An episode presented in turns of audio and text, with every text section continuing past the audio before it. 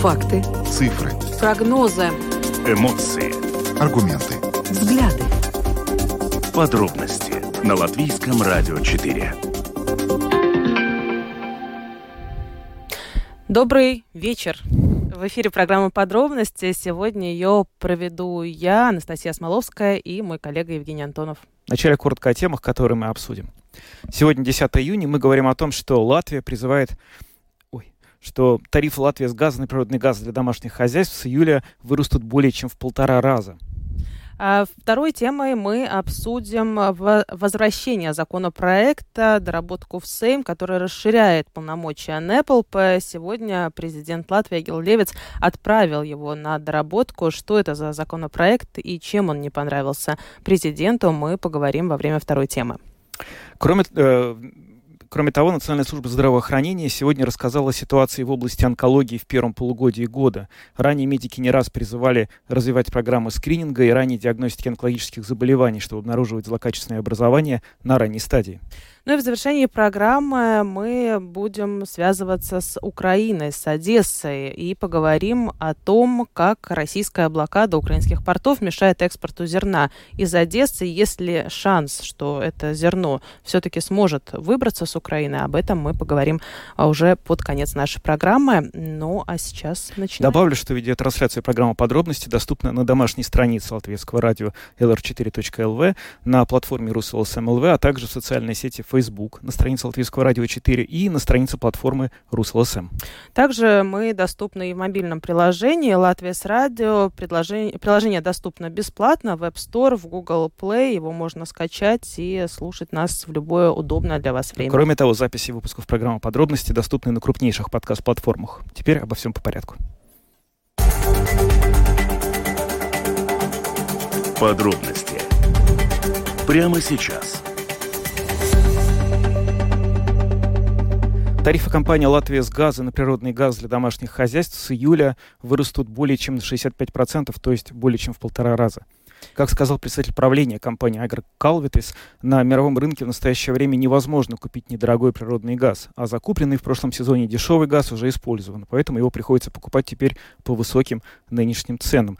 О том, почему компания э, прогнозирует такой высокий рост на газ, нам рассказал сегодня руководитель департамента торговли Латвии с газы Эгилс Лапсалис. Послушаем, что же он нам рассказал. Тарифы домохозяйств меняются два раза в году. Это 1 января и 1 э, июля. И, в принципе, в первом полугодии цена газа была такая низкая из-за того, что в прошлом году летом удалось э, удачно купить, э, купить газ и закачать в подземное хранилище.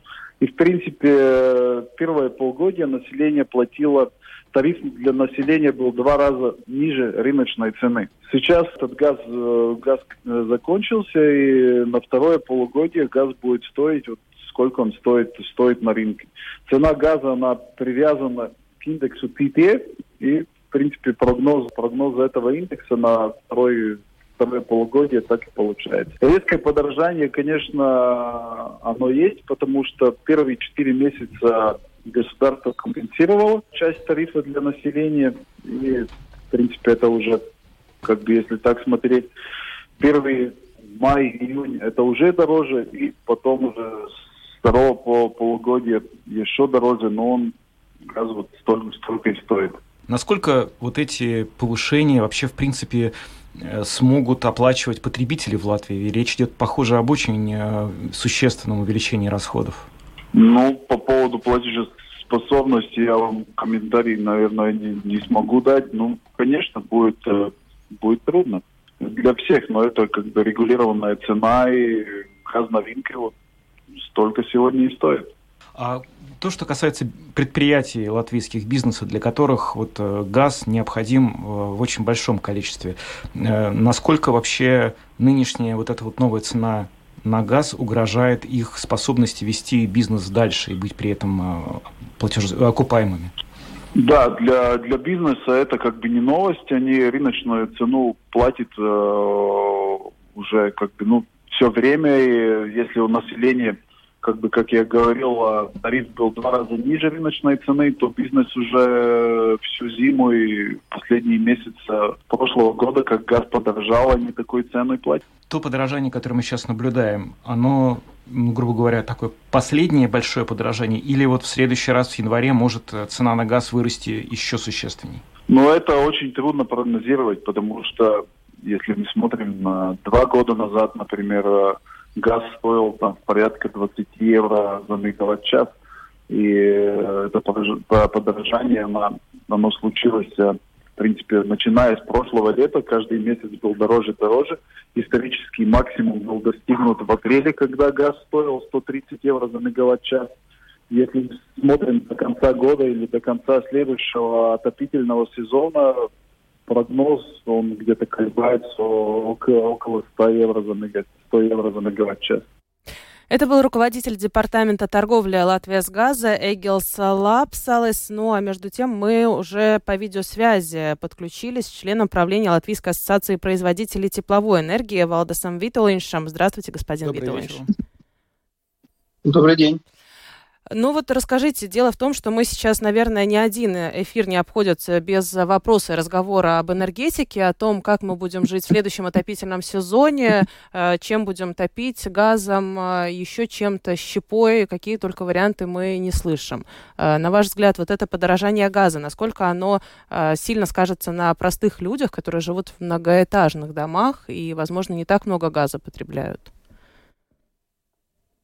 Э, те люди, которые живут в многоэтажных э, домах, они потребляют газ и щепу через э, тепло, теп, системы теплоснабжения. То есть это уже для них зависит э, в том городе или, или поселке, где они живут, какое соотношение э, в тепловом тарифе есть газа и, и биомассы. То есть в тех, в тех местах, где основное топливо является газ, они, конечно, очень сильно это почувствуют, но и там, где есть вот этот микс газ, биомасса или только биомасса, будет увеличение тепловых тарифов, потому что энергоресурсы дорожают.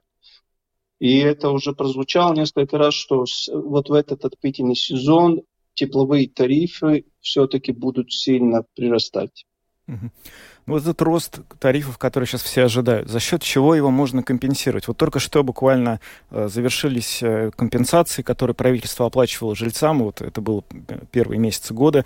Теперь правительство обсуждает новые меры поддержки. На ваш взгляд, меры, которые сейчас должно принять правительство, оно, они должны выглядеть как? Если мы говорим, немножко не, не отвечая не, не, на, не прямо на ваш вопрос, то самая выгодная компенсация – это у, у, уменьшать свой тепло, свое тепловое потребление.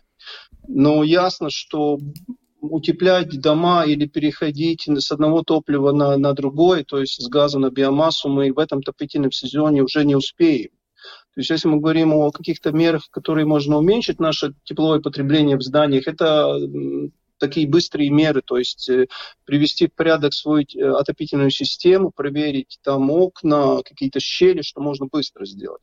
Если отвечать на вопрос, то, что вы задали о поддержке наших потребителей тепловой энергии, что сейчас рассматривает правительство, и есть разные варианты, эм, ну, надо просто ждать э, те варианты. Скорее, скорее всего, что такая помощь, которая была в прошлом году, что помогали всем, скажем, провели черту какую-то черту э, теплового тарифа, и все, что было выше этого тарифа, скорее всего, не будет, потому что прирост по, по сравнению с прошлым отопительным сезоном очень большой.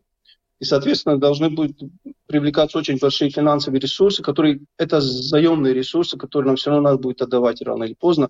Но, скорее всего, надо подождать э, и посмотреть на те решения, которые будет принимать правительство для поддержки наших потребителей. Не только центрального теплоснабжения, но и вообще потребителей тепловой энергии, потребителей газа и потребителей электрической энергии.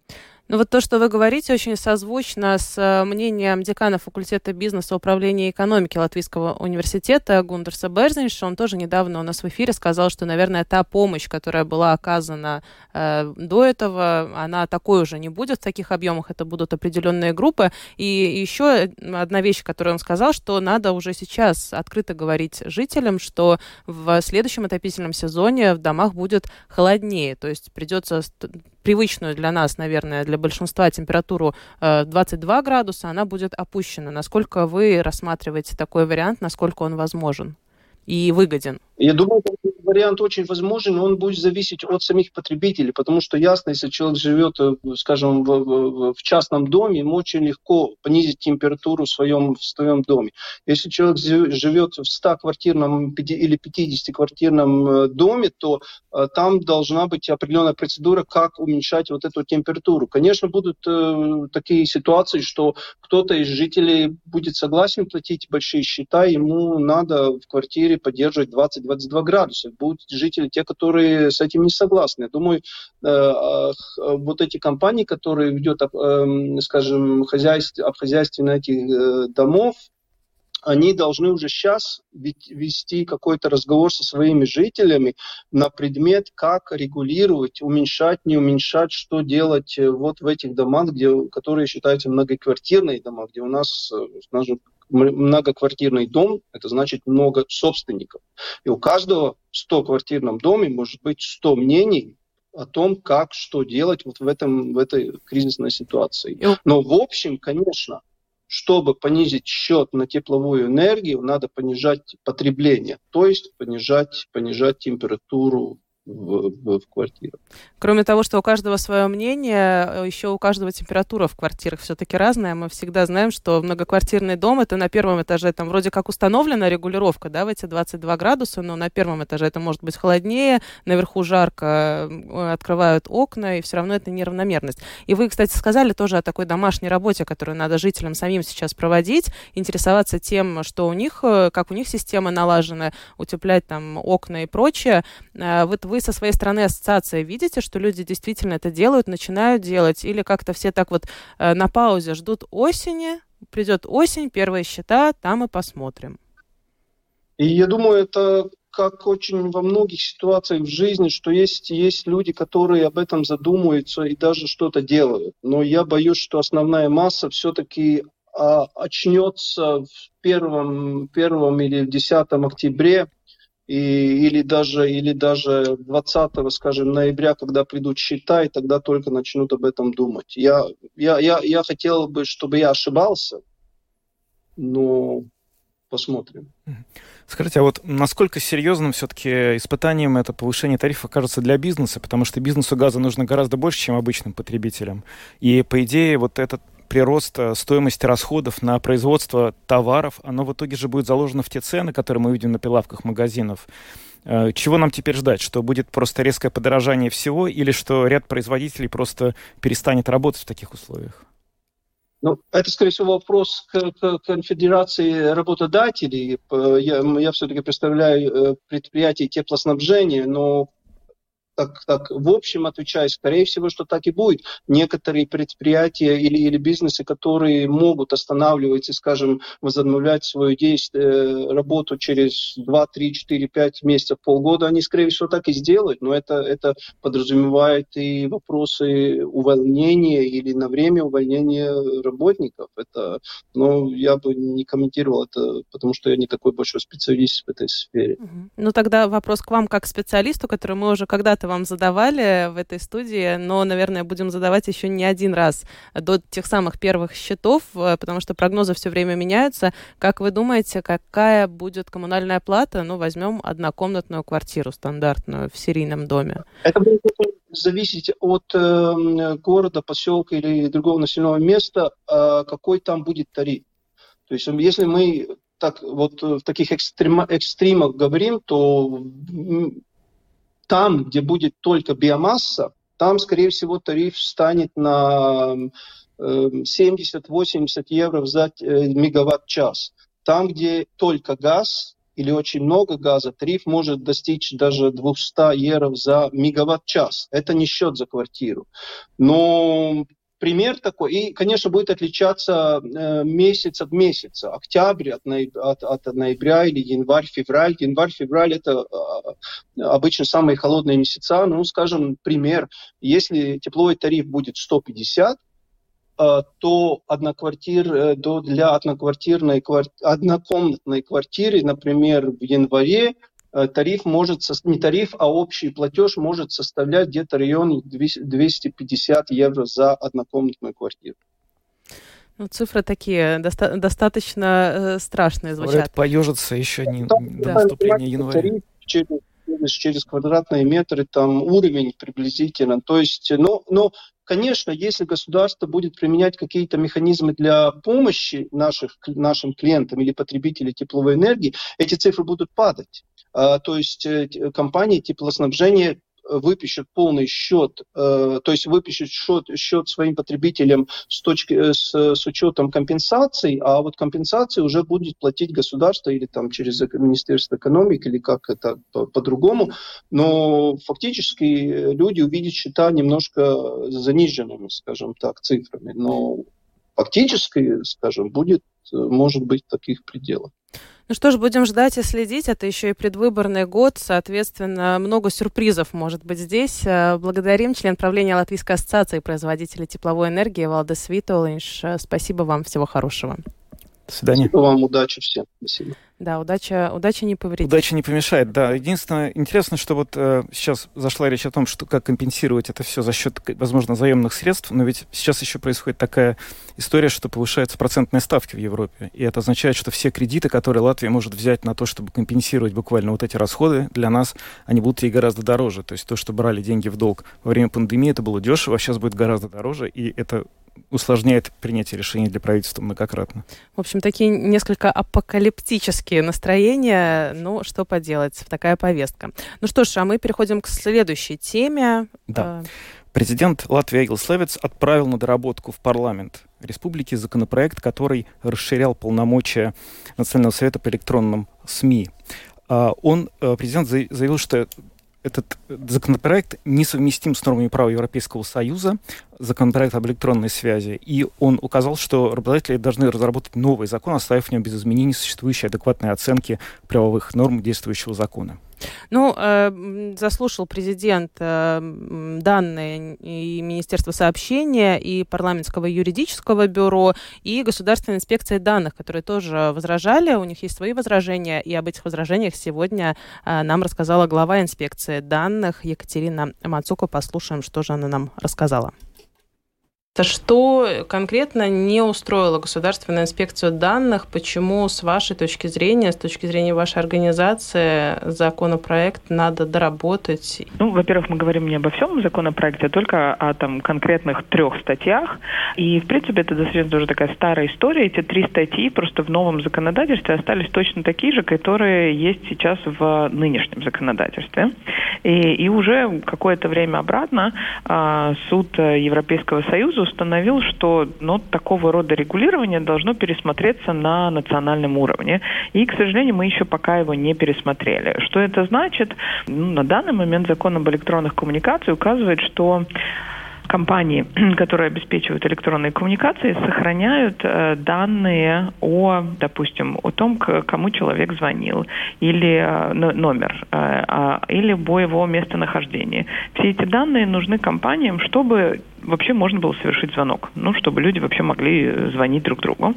Но да, закон же и предусматривает, что эти данные еще на 18 месяцев сохраняются, и к ним имеет доступ а, государственное учреждение, а, правоохранительные органы, которые, если они расследуют преступления, там, связанные с терроризмом, с угрозой национальной безопасности, то они имеют доступ к этим данным и могут посмотреть, э, ну, скажем так, 18 месяцев обратно, где находился конкретный абонент, э, на какие номера он звонил, сколько времени был разговор и так далее. Э, и суд Европейского суда до этого э, говорил, что 18 месяцев это, возможно, слишком долгий срок, и что каждое государство должно пересмотреть этот срок, а также пересмотреть те учреждения государственные, которые имеют доступ к этим данным, и посмотреть, нужно ли вообще сохранять все эти данные или нужно сохранять только определенную определенную часть из этих данных. И, к сожалению, этот вопрос достаточно такой тяжелый. К сожалению, в течение там уже больше 5-6 лет министерства не пересмотрели эти нормы, и они так и остались в новом законопроекте. Именно об этом говорила и инспекция по защите персональных данных, но именно эти нормы были той основой, когда почему президент этот закон отправил на вторичное рассмотрение, но чтобы все-таки парламент и министерство пересмотрели эти нормы. Вы упомянули, что Европейский суд постановил, что каждая страна должна устанавливать свою норму. Вот эти у кого-то 18 месяцев, я могу предположить, что у кого-то там это год, у кого-то меньше. А вообще идут какие-то разговоры о том, чтобы вот этот срок был какой-то общий европейский, чтобы во всех европейских странах, или действительно это должно оставаться ведение каждой страны отдельно. Э, в том-то и дело, почему Европейский суд э, Европейского Союза смотрел это дело, потому что до этого была единая директива, которая предусматривала государствам ввести а, срок до 24 месяцев хранения этих данных. И а, Европейский суд признал, что эту директиву не действительной и не соответствующей а, харте по правам человека, потому что она предусматривала сохранять абсолютно все данные о всех жителях а, всех стран Евросоюза на определенный определенный срок. И поэтому суд эту директиву отменил. Э, и, соответственно, э, если нет общего европейского законодательства, то каждая страна должна устанавливать э, свои сроки и свое законодательство. Поэтому и это сейчас страны делают на национальном уровне. Ну, до этого пока на европейском уровне Европейская комиссия не приходила с какими-то новыми предложениями о каком-то едином а, европейском законодательстве. То, о чем вы упомянули, что предлагается и сузить этот круг учреждений, которые могли бы пользоваться этими данными. Э, речь идет, как вы считаете, может быть, тоже с точки зрения защиты данных, это может быть только, например, полиция или особые какие-то э, учреждения. И кому сейчас доступно, мы, например, видим, что часто нам э, звонят с незнакомых номеров, что-то предлагают, то матрасы, то какие-то услуги, которые нам не нужны. Конечно, у всех возникает вопрос, откуда мой номер телефона. Ну, этот номер телефона, когда вам кто-то предлагает матрасы, э, сто процентов не из полиции, не из э, тех э, баз данных и, ну, скажем так, той информации, которую могут получить правоохранительные органы или государственные органы по этим статьям закона об электронных коммуникациях. То есть обычно, когда людям звонят и что-то предлагают, это либо они берут просто списки номеров, которые вообще существуют в стране, и это комбинация цифр. То есть mm-hmm. они, в принципе, очень часто эти люди, которые людям звонят, они даже не знают, там, это мужчина, женщина или вообще этот номер существует или нет. Потому что в, как в общем и целом э, те номера, которые существуют в стране, могут быть э, куплены, допустим, как золотозывтание и так далее. Э, эти списки общедоступные, они известны, но они не связаны с, скажем, конкретным именем, фамилией или человеком. Здесь это абсолютно не связанные между собой вещи. То, что в законе на данный момент предусматривается, что это, да, это и полиция, и прокуратура, это и некоторые государственные, другие государственные учреждения, которые имеют доступ к этим данным. И то, что говорил суд Европейского Союза в своем решении, что каждая страна должна рассмотреть, для каких целей каждое э, государственное учреждение имеет доступ к этим данным и э, ну, обосновать, нужно ли это действительно или не нужно. То есть, возможно, в некоторых случаях какие-то учреждения, им не нужен этот доступ к этим а, сохраненным данным в течение всех 18 месяцев.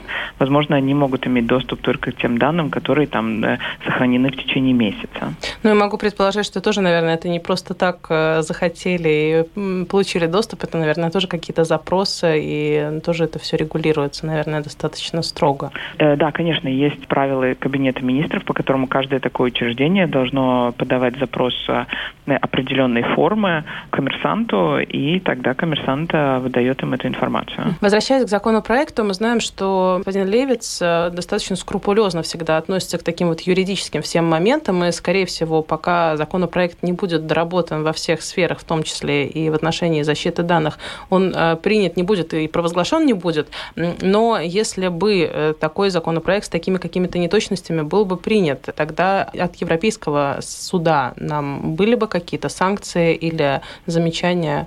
Скорее всего, изначально нам нужно думать о Конституционном суде, потому что, в принципе, естественно, у каждого человека в Латвии есть право подать конституционную жалобу в э, суд Сатверсме, который и рассматривает эти нормы, соответствуют ли они Сатверсме, и, соответственно, со всем европейскому законодательству. Так что я бы сказала, что в первую очередь нам стоило, скажем так, бояться э, того, что при, какое решение примет э, суд Сатверсме.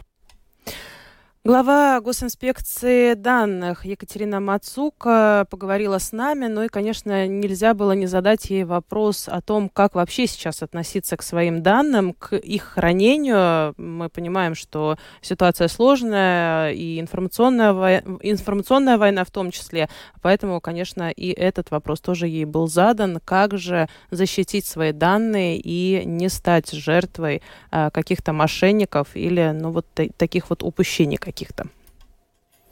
Ну, я бы сказала, что это, возможно, то, что нам стоит делать, не связано с военными действиями, с войной, а связано скорее с развитием вот этой дигитальной жизни, которая у нас у всех есть. Мы все там пользуемся интернетом, телефоном, а, есть очень много услуг, которые мы получаем по интернету. И здесь а, нам стоит каждому задуматься о том, как мы себя ведем и рассматривать, не, э, думать о рисках, то есть не, не, быть, не быть очень доверчивыми, а, потому что очень часто люди, допустим, получают какие-то имейлы с непонятных адресов, где их, э, их просят переслать их имя, фамилию, персональный код или э, номер карточки, номер банковского кода э, и так далее. И люди очень часто все это делают, потому что они э, очень сильно доверяют тому, что происходит в дигитальной среде.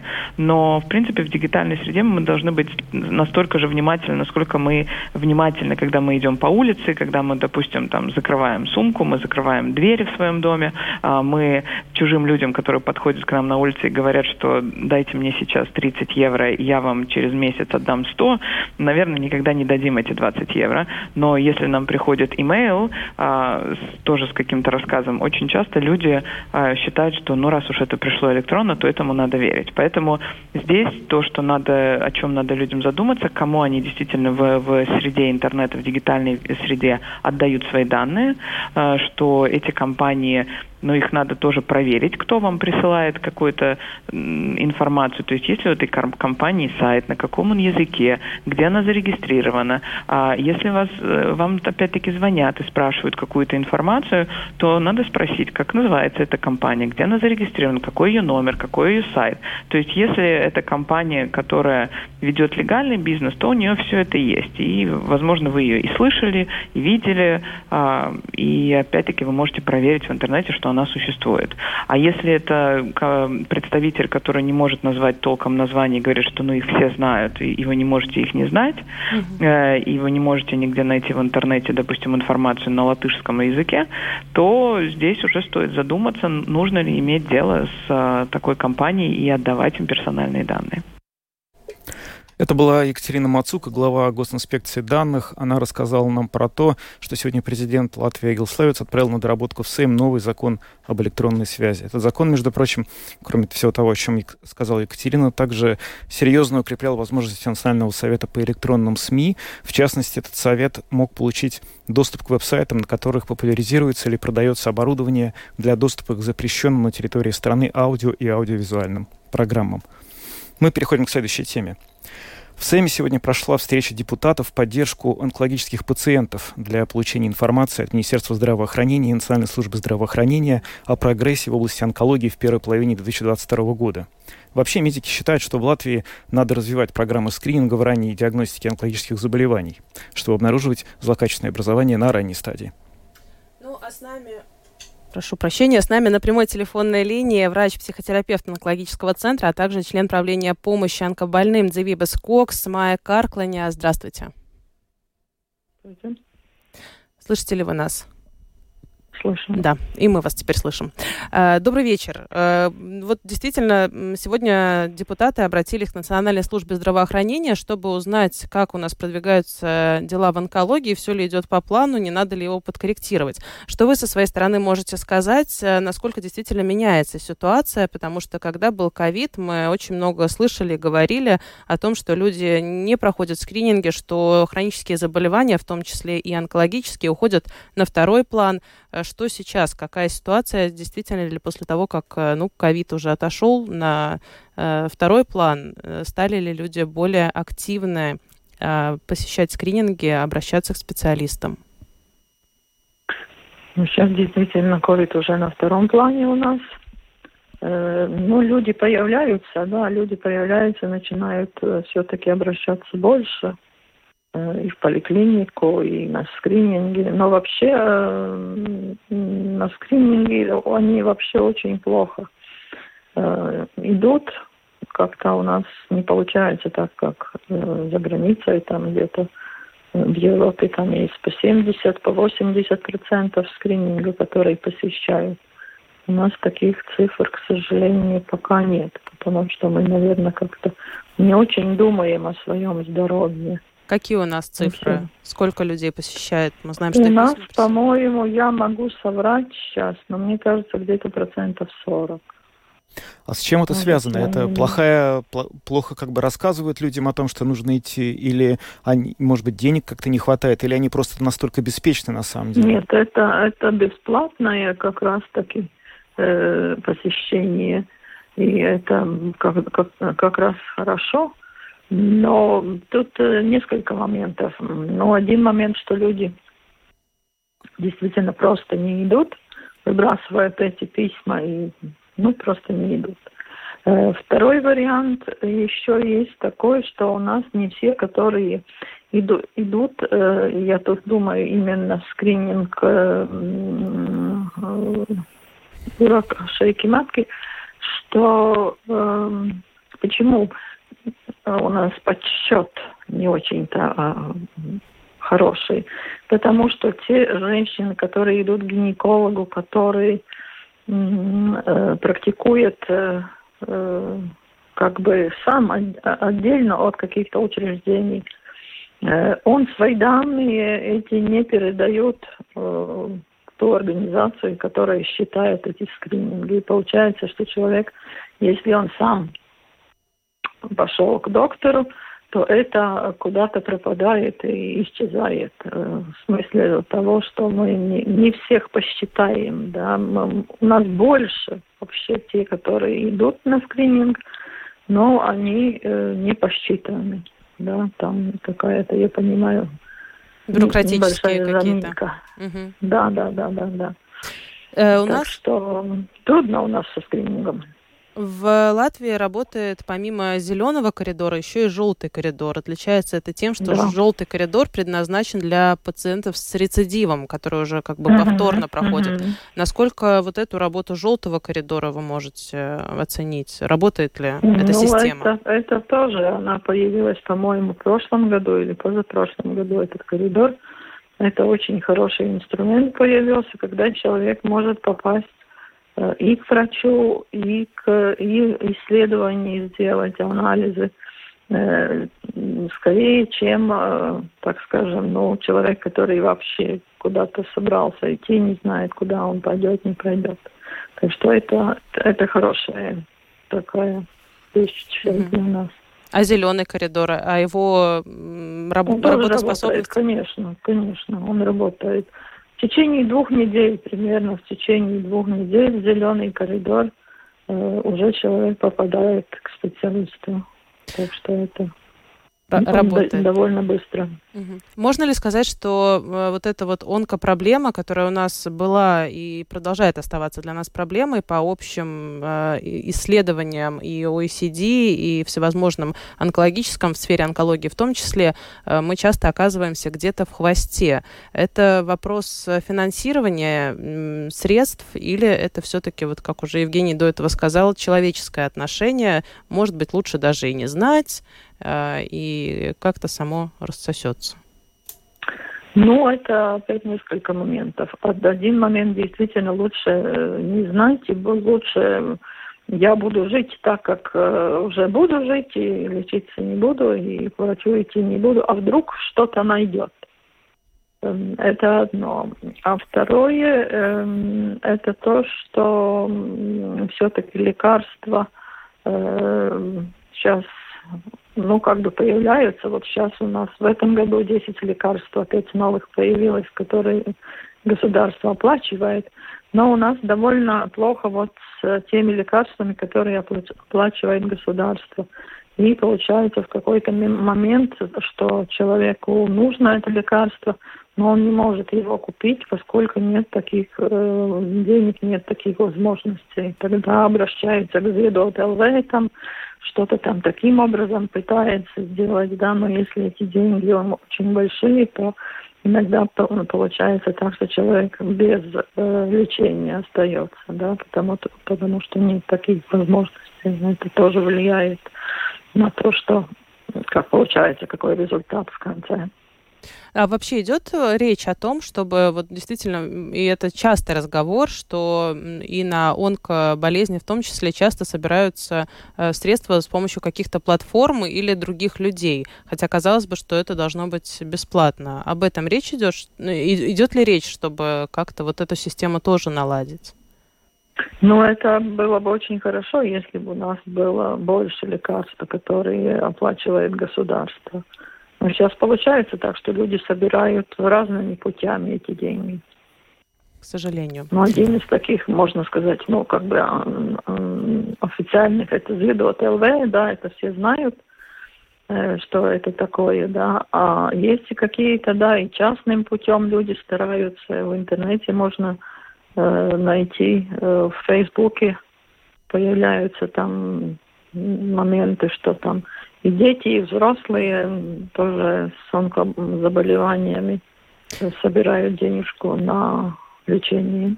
У нас существует э, план в сфере онкологии, об этом рассказывал э, глава онко сообщества Янис Эглетис, э, онковрачей, э, что действительно существует такой план с, э, до 2024 года, который, среди прочего, предусматривает комплексное тестирование раковых мутаций. То есть это тебе делают анализ крови или чего-то другое, mm-hmm. вы сейчас меня по подправите, для того, чтобы понимать, насколько велика вероятность, что у меня возможны какие-то вот мутации и действительно есть склонность. Это у нас в Латвии насколько распространено? Ну, это я вам не скажу, это не моя сфера абсолютно. Да, это тогда надо спрашивать или химиотерапевтов, скорее всего, химиотерапевтов, да, они будут знать, сколько, сколько чего у нас, да. Я слышала, что такой проект есть, да, но больше я тоже ничего не слышала. Я знаю, что доктор Эглитис по этому поводу говорил, да. Uh-huh. Спасибо, врач-психотерапевт онкологического центра, а также член правления помощи онкобольным Дзевибас Кокс Майя Каркланя была с нами на прямой телефонной линии. Спасибо вам, всего хорошего. Всего хорошего. Ну, опять-таки, после каждой темы э, хочется сказать, мы будем продолжать следить, и действительно будем, потому что тема онкологии у нас в Латвии не самая простая, несмотря да, на то, что выделяются деньги. Денется, да. да, и никуда не денется, это правда. К сожалению, это такая тема, э, которая всегда актуальна, но самое главное, конечно, если есть возможность, и когда присылают эти письма бесплатные на скрининг, э, обязательно надо ими воспользоваться, а не класть на тумбочку, что когда-нибудь потом. Да. Ну а теперь перейдем к другой актуальной теме, которая, в общем, была еще, не была еще настолько актуальной всего три месяца назад, но теперь стала. Это проблема экспорта зерна из украинских портов. Дело в том, что в настоящий момент э, российская, российские военно-морские силы блокировали фактически все перевозки портов из, э, зерна из портов Украины. И вот мы сейчас на связи с корреспондентом телеканала ICTV Назаром Бурханом, который находится в Одессе, и он нам расскажет про то, э, собственно, что происходит в этом городе. Нарзан, доб- добрый вечер. Приветствую, коллеги. Расскажите, пожалуйста, что происходит э, в портах э, Одессы с, зер... с зерном? Насколько его много вообще скопилось и насколько критична ситуация с вывозом зерна из Одесского порта? Смотрите, а, сейчас в Украине находится около 25 миллионов тонн зерна, вот, которые ранее а, предназначались для стран а, Северной Африки и стран Азии. Вот. Все мы знаем о том, что, возможно, не знаете, то, что Украина является пятым в мире экспортером по зерну в мире. Вот. А сейчас, к сожалению, зерно вывести мы не можем, потому что а, корабельная группировка Черноморского флота России а, блокирует а, северную часть Черного моря, и выйти кораблям в море это несколько опасно, потому что уже были прецеденты, когда а, Черноморский флот обстреливал а, гражданские суда, вот, когда они обстреливали, вот на прошлой неделе, на этой неделе, они обстреливали в Николаеве одно из самых больших зернохранилищ в Европе, Вот, поэтому это очень большие риски. Есть также другая проблема в том, что сейчас уже будет э, начинаться сезон сбора нового зерна. То есть 25 миллионов тонн зерна, которые уже есть сейчас собраны, еще плюс будет э, еще больше зерна себе соберут, и их не, негде будут хранить. Э, варианты решения этой проблемы вот, деблокады Черного моря. Uh, их несколько. Первое – это uh, военный конвой. Такие ситуации были уже во времена Второй мировой войны, когда союзники сопровождали uh, гражданские торговые суда через океан. Вот. Одни из первых, кто решил проявить инициативу и предложил свою помощь, это была Великобритания. Вот. А второй вариант – это переговоры между э, МИДом Турции и э, МИДом Российской Федерации о том, чтобы э, деблокировать э, украинские порты Одесский, Измаильский, Южнинский, Черноморские порты. Но э, во втором варианте есть э, риски того, что если будут договоренности вот, о деблокаде э, северной части Черного моря, тогда э, российские войска будут очень близко к Одесскому региону. То есть за то, что они не сделали в течение трех месяцев, да, они не приблизились э, своими десантными кораблями к нашему побережью. Здесь у них будут очень большие риски. Но также отмечу то, что украинская сторона в этих переговорах не участвовала вот ранее. То есть а, МИД Турции совместно с МИДом РФ а, самостоятельно решили инициировать такие переговоры для того, чтобы деблокировать Черное море. Вот. А, также есть вопросы к самой Турции, потому что а, мы знаем о том, что а, официальный Стамбул закрыл Босфор, то, что э, Эрдоган, э, Турция продает нам байрактары украинцам, вот, с помощью которых э, мы защищаем свою землю. Но также есть и другая сторона медали в том, что а, через Босфор проходят а, российские суда с ворованным украинским зерном с а, временно оккупированных украинских территорий. Вот. Скажу так, что за, по официальным данным, за это время оккупанты украли в, у, в Украине более 500 тысяч тонн зерна. То есть эта проблема, она очень тяжелая, она очень серьезная, потому что для Украины для Украины. Эта проблема в э, зерно у нас есть, оно остается. Но нам нужно его вывести.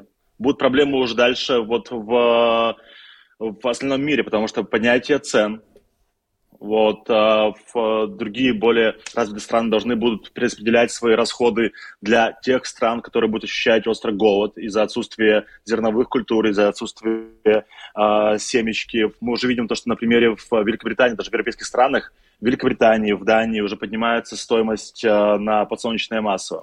Они То и в Латвии поднимаются. Это, вот, и у вас тоже уже, приподнимается. Да, да. Мы уже видим. Гораздо ближе, чем может показаться. А у меня вопрос по поводу возможностей. Мы сейчас понимаем, что, ну, грубо говоря, вот если сейчас это зерно не будет вывезено, вы уже сказали, что следующие сборы уже скоро-скоро начнутся, и все это просто может там сгнить и будет уже непригодно. Есть ли другие возможности для вывоза зерна э, каким-то наземным транспортом? Ну, хоть что-то, хоть какую-то часть. Обсуждалась Беларусь, например, как вариант для транзита. А, есть варианты, а, есть варианты. А, вот у нас в Украине есть также украинское дунайское пароходство. Это в Бессарабии, в стране Рини. Вот, это на самом-самом юге области. Вот, там есть небольшие порты, но, к сожалению, в объемы мощности этих портов не позволяют ввозить максимальное количество грузов, то есть они могут вывести там 2000 тонн, да, за раз но это гораздо сложнее в процесс в плане времени, в плане логистики. Вот. Если, например, один корабль может вывести около 20 тысяч тонн, да, а тут просто эти баржи, которые возят через Дунай в сторону Румынии, Костанцу порт, это 2000 тонн. То есть, а, если работать а, таким путем, да, вывоз, вывозить зерно, то максимально мы можем вывести там процентов 10 всего-то. Mm-hmm. Вот. Но, опять же, оно подорожает очень сильно зерно. То есть, в плане логистики это будет в два раза больше стоимость. Да, ситуация с зерном, конечно, очень напряженная складывается. Мы все сейчас следим за тем, что происходит, и все опасаются реально большого голода, настоящего. А скажите, что происходит в Одессе сейчас? Потому что вот э, в начале войны были удары по, по городу, а сейчас как вы живете вообще? Что, насколько вообще жизнь похожа на нормальную, хотя бы в какой степени она похожа на, на нормальную, в какой степени она вот осталась такой, какой она была вот в первые недели марта? А, скажу так, что последние несколько дней в Одессе спокойно. В Одессе мы не слышим ни взрывов, а, мы крайне, а, мы, реже слышим звуки воздушной сирены. Сейчас у нас все спокойно, у нас, можно сказать, то, что город, регион возвращается к называемому режиму курортного сезона, но да, это не полноценный курортный сезон, потому что мы не, мы обойдемся без купания в Черном море, так как Черное море заминировано, Одесское побережье, а также в Черном море разбросаны более полутысячи российских морских мин. А, открывается все больше а, заведений развлекательных, кафе, рестораны. Да, туристов намного меньше. У нас сейчас туристы – это в основном переселенцы с тех районов, где ведутся активные боевые действия. То есть это Херсон, это Николаев, это а, очень много мариупольцев есть, живут у нас с Донецкой области, Луганской областей, из Киева. Вот из Харькова тоже приезжают люди. А, люди уже адаптировались, адаптировались а, к этой войне, привыкли и пытаются жить максимально, максимально приближенных условиях к нормальным. Вот. Последние вот ракетные удары у нас были около недели назад. А, тогда э, враг атаковал один из э, сельскохозяйственных предприятий. Вот, благо никто не пострадал тогда. Вот то, о чем э, говорил э, Арестович, наверное, главный военный эксперт э, Украины, так уж точно, что действительно самое опасное вот это вот состояние, когда вроде как война, но вроде как и живем нормально. То есть это входит в такую обыденность, не знаю, прозвучала сирена, спустились уже с приготовленной сумочкой в бомбоубежище и дальше продолжаем жить, а с утра, может быть, там куда-то кофе с видом на, на море смотрим действительно, то, о чем вы говорите, наверное, и подтверждает это. А, меня вот еще интересует вопрос по поводу восстановления. Как восстанавливается город? Восстанавливается ли он сейчас, или это какое-то ожидание официального окончания войны, и тогда вот мы уже будем приводить в порядок э, то, что было разрушено? Или уже идут какие-то работы по восстановлению, это же и жилой фонд, и какие-то культурные объекты в том числе? Смотрите, в Одессе на самом деле а, в городе, вот именно по э, жилым зданиям было несколько ударов. Один из, это было 23 апреля, э, тогда враг атаковал э, жилкомплекс э, Тирос в Киевском районе города. Вот тогда пострадали, тогда погибли 8 человек, среди них трехмесячный ребенок, девочка. Э, да, городские власти сейчас разработали программу о э, реконструкции этих э, зданий, возобновления этих зданий. Вот. Также у нас 9 э, мая э, враг атаковал торговый центр, один из самых больших в Одессе, Ривьера. Фасадная часть этого торгового центра была уничтожена полностью. Десятки магазинов также пострадали. Тогда погибло у нас погиб один человек, несколько было раненых.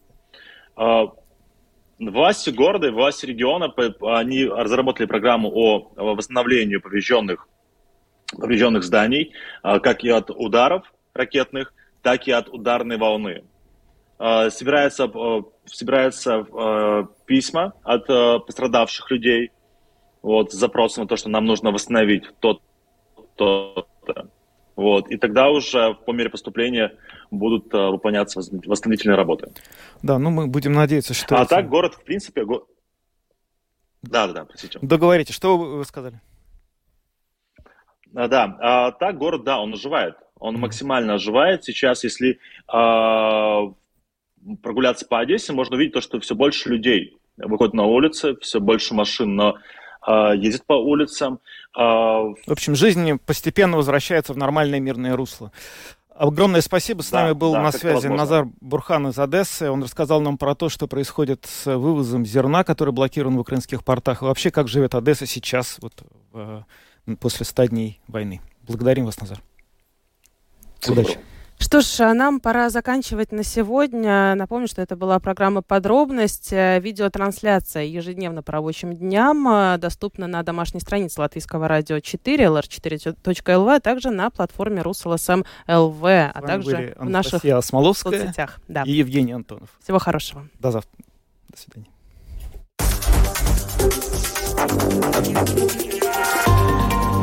Латвийское радио 4. Подробности по будням.